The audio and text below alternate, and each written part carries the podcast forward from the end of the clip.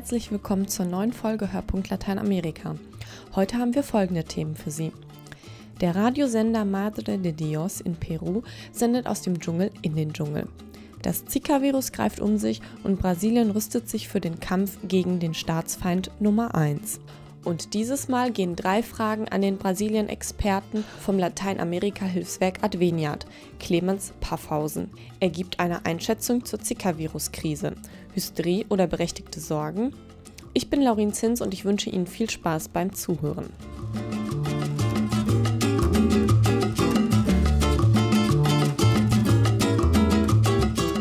Mitten im peruanischen Amazonasregenwald liegt das älteste Dschungelradio der Region.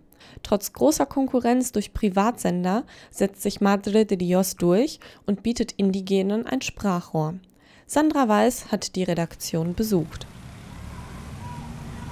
Puerto Maldonado, die Hauptstadt der Region Madre de Dios im peruanischen Amazonasregenwald. Mitten im Zentrum, im holzgetäfelten Obergeschoss des ehemaligen Kinos, liegt der katholische Radiosender Madre de Dios. Es ist heiß und stickig im Studio nur ein paar altersschwache Ventilatoren wirbeln die klebrige Luft auf. Trotzdem verbreiten die Moderatoren des ältesten Dschungelradios der Region frischen Wind und gute Laune. Das Herz der Redaktion ist Alcides Arguedes, einer der Pioniere der ersten Stunde. Seit 41 Jahren ist der Redaktionsleiter und Moderator mit dabei. Damals war das Radio die einzige Kommunikationsmöglichkeit in der Region, erinnert sich der 64-Jährige. Als das Radio 1957 von der Kirche gegründet wurde, war die Amazonasregion isoliert. Es gab kein Internet, keine Mobiltelefone und die Bevölkerung lebte weit verstreut. Wer Puerto Maldonado verließ, um im Dschungel Kautschuk zu zapfen, Paranüsse zu ernten oder Bäume zu fällen, hatte keinerlei Kommunikationsmöglichkeiten. Viele Orte lagen mehrere Tage Bootsfahrt entfernt. In den 50er Jahren begann das Bistum damit, ein internes Funknetz zwischen den weit entfernten katholischen Missionen aufzubauen. Aber bald schon war klar, dass es einen riesigen Bedarf gab, auch der Bevölkerung die Kommunikation zu erleichtern, damit sie zum Beispiel familiäre Nachrichten austauschen machen können. Das war anfangs unsere wichtigste Aufgabe. Hinzu kamen die Information, die Unterhaltung und natürlich die Evangelisierung. Heute gibt es zwar Straßen, Handys, Internet und viele andere Privatradios im Amazonas, aber trotzdem füllt Radio Madre de Dios weiterhin eine Lücke, wie Programmdirektorin Beatriz Garcia erläutert. Hoy día eh, parece que, que no fuera importante, ¿no? Pero Heute gibt es viele andere Radios in der Region, aber wenn man genauer hinschaut, sind das alles Privatradios. Und die vertreten die Interessen der jeweiligen Unternehmer. Radio Madre de Dios ist weiterhin das einzige seriöse Radio, das neutrale Information und Bildung vermittelt. Wir biedern uns nicht an und lehnen zum Beispiel die Chicha-Musik ab, bei der die Gewalt gegen Frauen verherrlicht wird. Wir sind der einzige Sender, bei dem die Hörer aktiv mitwirken können, sofern sie das respektvoll, im Dialog und im Einklang mit bestimmten Werten und Umgangsformen tun.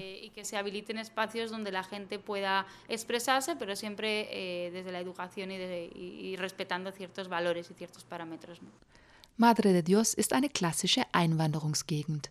Menschen aus ganz Peru und aus dem benachbarten Brasilien haben im Amazonas über die Jahrhunderte hinweg ihr Glück gesucht.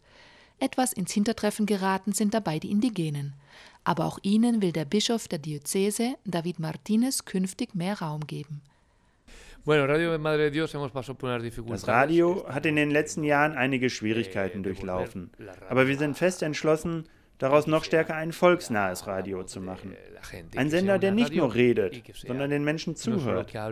Unsere Priorität dabei sind die indigenen Völker. Und sie werden deshalb im Radio künftig mehr Raum bekommen. Madre de Dios, flor del Oriente y del Perú. Vengo a cantarte esta canción de corazón.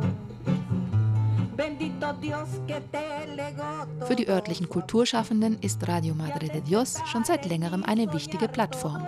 Heute im Studio die Sängerin Carmen Collazos. Zusammen mit ihren Brüdern intoniert Collazos spontan und live die heimliche Hymne von Madre de Dios und erzählt uns anschließend, Radio Madre de Dios es maestría Radio Madre de Dios ist den anderen Radios weit überlegen. Es hat unglaublich viel für die Erziehung und die Kultur in unserer Region getan. Dank dem Radio bin ich in ganz Madre de Dios bekannt und wurde sogar nach Lima eingeladen, um dort mit großen Meistern der peruanischen Musik zu singen. Con grandes de la música. tu selva y tus encantos, te seguiré añorando, te seguiré adorando toda mi vida hasta morir. ¡Vamos todos! Pasa, pasa por aquí. Pasa, pasa y verás, en Maldonado todo encontrarás. Das freut Radiomoderator Arguedes sehr. Denn ihm als Kulturredakteur ist es ein besonderes Anliegen, national für die Amazonasregion zu werben. So ernst sein Anliegen ist, so humorvoll ist der Umgangston im Radio geblieben, wie er schmunzelnd erzählt.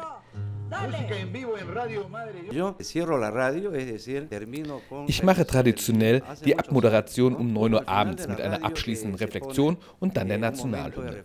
Dabei schlafen viele der Hörer ein. Und das ist ein Problem, denn bis heute gibt es vielerorts im Wald keinen Strom und die Radios funktionieren mit Batterien. Wenn die Hörer einschlafen, sind die Batterien am nächsten Tag leer. Also habe ich mir angewöhnt, nach der Hymne zu flüstern, Psst, mach dein Radio aus. Viele schrecken dadurch auf und glauben, sie hätten eine Stimme aus dem Jenseits gehört, haben sie mir erzählt. Aber abgesehen vom kleinen Schrecken erfüllt das seinen Zweck und sie können am nächsten Tag weiter unsere Sendungen hören. Pasa, pasa y verás, en Maldonado todo encontrarás. Estoy segura, estoy segura que te casarás.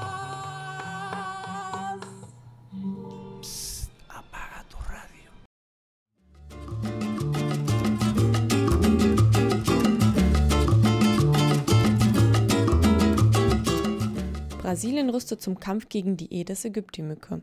Neben Gelbfieber, Dengue und Chikungunya überträgt sie das Zika-Virus, das Wissenschaftler für die steigende Zahl von Hirnschädigungen bei Babys verantwortlich machen. Thomas Mills hat den Kampf gegen die Mücke verfolgt.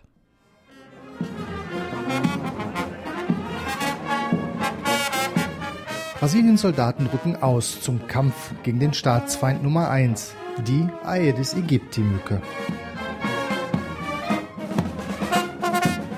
Landesweit sollen die Streitkräfte die Einsatztrupps der Städte und Bundesländer verstärken, die derzeit von Haus zu Haus ziehen. Ihr Ziel, die Bevölkerung darüber zu informieren, wie der Aedes-Mücke beizukommen ist. Seit September letzten Jahres wurden in Brasilien 462 Babys mit der Hirnschädigung Mikrozephalie geboren. Weitere rund 3900 Fälle werden derzeit noch untersucht. Schuld an der Krankheit, bei der das Gehirn der Kinder während der Schwangerschaft zu wachsen aufhört, soll das Zika-Virus sein, das von der Aedes-Mücke übertragen wird. Gesundheitsminister Marcelo Castro warnt davor, den Kampf gegen die Mücke zu verlieren. Nós precisamos intensificar as nossas ações wir müssen unsere Aktion verstärken, denn wir dürfen diesen Kampf nicht verlieren. Sonst haben wir eine ganze Generation von Brasilianern, die mit geistigen Behinderungen lebt, deren Gehirn sich kaum entwickelt und die ein Leben lang betreut werden müssen para o resto das suas vidas. E de saúde na rua, acompanhando os militares das Forças Armadas, fazendo trabalho de conscientização da população e combate ao mosquito Aedes aegypti. Angeführt von Lautsprecherwagen ziehen derzeit die staatlichen Mückenjäger durch die Städte des Landes. Nicht immer sind sie in den Häusern willkommen. Man traut den staatlichen Institutionen nicht übermäßig. Und wenn sie doch reingelassen werden, bietet sich ihnen oft ein fürchterliches Bild.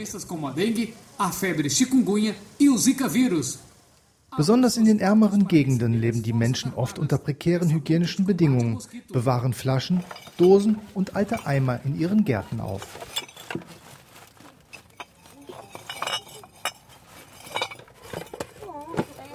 Geduldig erklären die Beamten den Leuten, dass sie unbedingt jede Ansammlung von Brackwasser vermeiden müssen, denn dort legen die Mücken besonders gerne ihre Eier ab. Nicht immer verstehen die Leute die Erklärungen der Beamten. Sidney Sa arbeitet seit 25 Jahren für das Gesundheitsamt des nordöstlichen Teilstaats Sergipe. Derzeit leitet sie einen Trupp zur Bekämpfung der Aedes-Mücke. Acabamos de ver a falta do, do entendimento de, de como se transmite a doença. Ela acabou de dizer que Schau, hier sieht man, dass die Leute nicht verstehen, wie sich die Krankheiten übertragen. Gerade hat mir diese Frau gesagt, dass sie stets das Wasser mit den Larven drin getrunken hat, ohne krank zu werden. Dabei ist es natürlich der geschlüpfte Moskito, der sticht und damit infiziert. Doch es fehlt dieser Bevölkerung einfach am Verständnis. É a falta do conhecimento.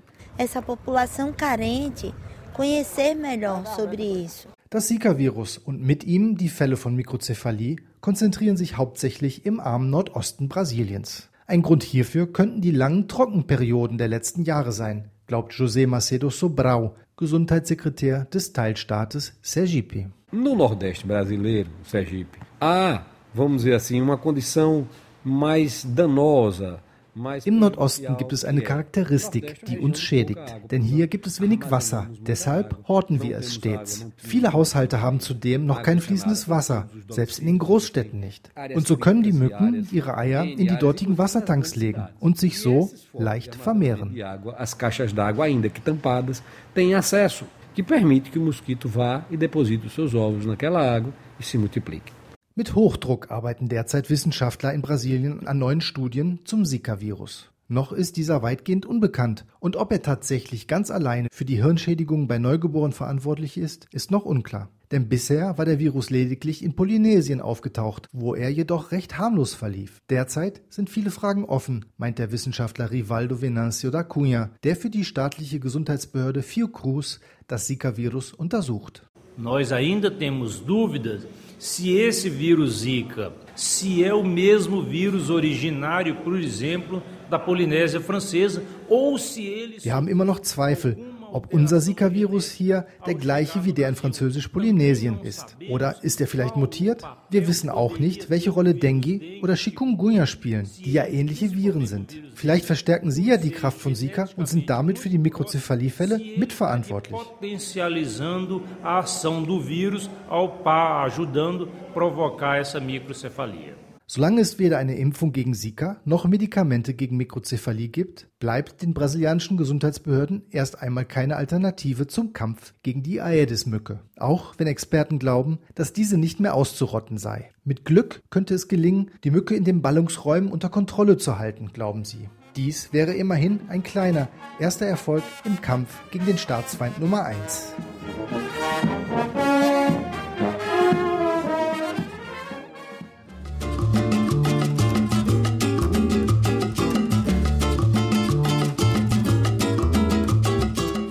das Virus nicht nur Lateinamerika in Atem hält, zeigen die unzähligen Berichte der deutschen Medien.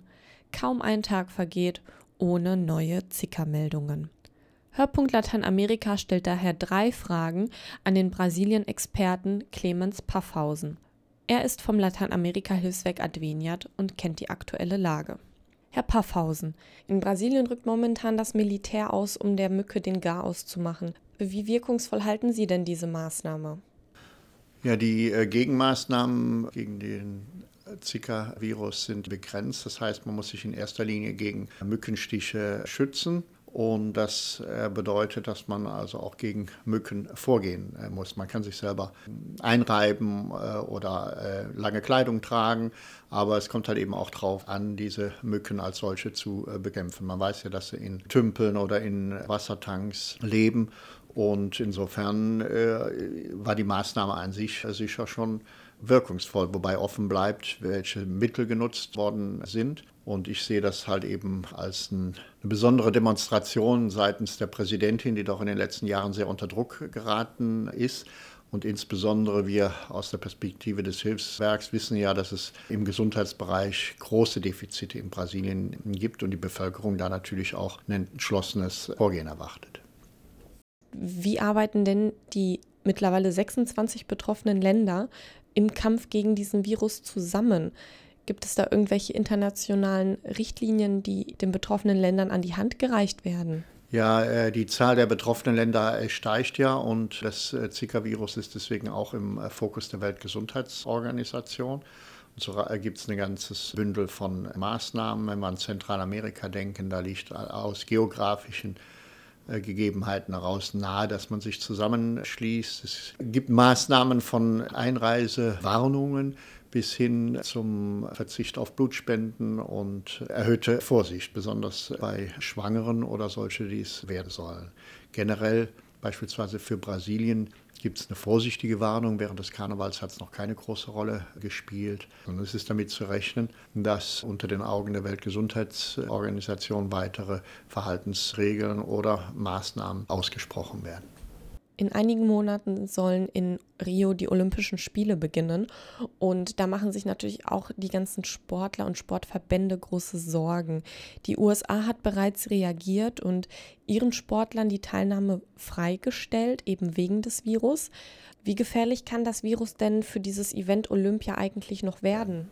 Ich gehe mal davon aus, dass ein finanzieller Schaden besteht, wenn man davon ausgeht, dass wahrscheinlich weniger Touristen sich nach Rio bewegen. Rio ist äh, immer äh, schon eine Faszination für Menschen, die aus dem Ausland kommen. Wenn jetzt die Verbindung Rio und Olympischen Spiele, das war ja eigentlich auch das Kalkül, dass dieses nochmal Besucherströme nach Brasilien äh, lotst. Da dürften sicher einige Leute sich überlegen, ob sie fahren. Das ist also für den Tourismus sicherlich schon ein Schaden, der sich nicht ganz vermeiden lässt. Wie weit sich das jetzt tatsächlich auf die Spiele auswirkt, ob die Spiele abgesagt werden, halte ich doch für eher fraglich. Allerdings weiß man nicht, wie äh, die Debatte weltweit halt eben auch läuft. Ich meine, man muss davon ausgehen, dass es die Infektionen auch schon über Dengue, Malaria auch von der gleichen Mücke gab. Also insofern ist es eigentlich nichts Neues. Aber wenn weltweit zu Vorsichtsmaßnahmen aufgerufen wird, dann könnte das natürlich auch irgendwie irgendwann zur Debatte stehen. Und das wäre für Brasilien in der Tat ein Debakel. Vielen Dank, Herr Paffhausen, für diesen interessanten Blick in die nahe Zukunft Brasiliens. Und damit verabschieden wir uns mit Hörpunkt Lateinamerika für dieses Mal. Vielen Dank an Sie fürs Zuhören und an Sandra Weiß und Thomas Mills für ihre Mitarbeit. Bis zum nächsten Mal.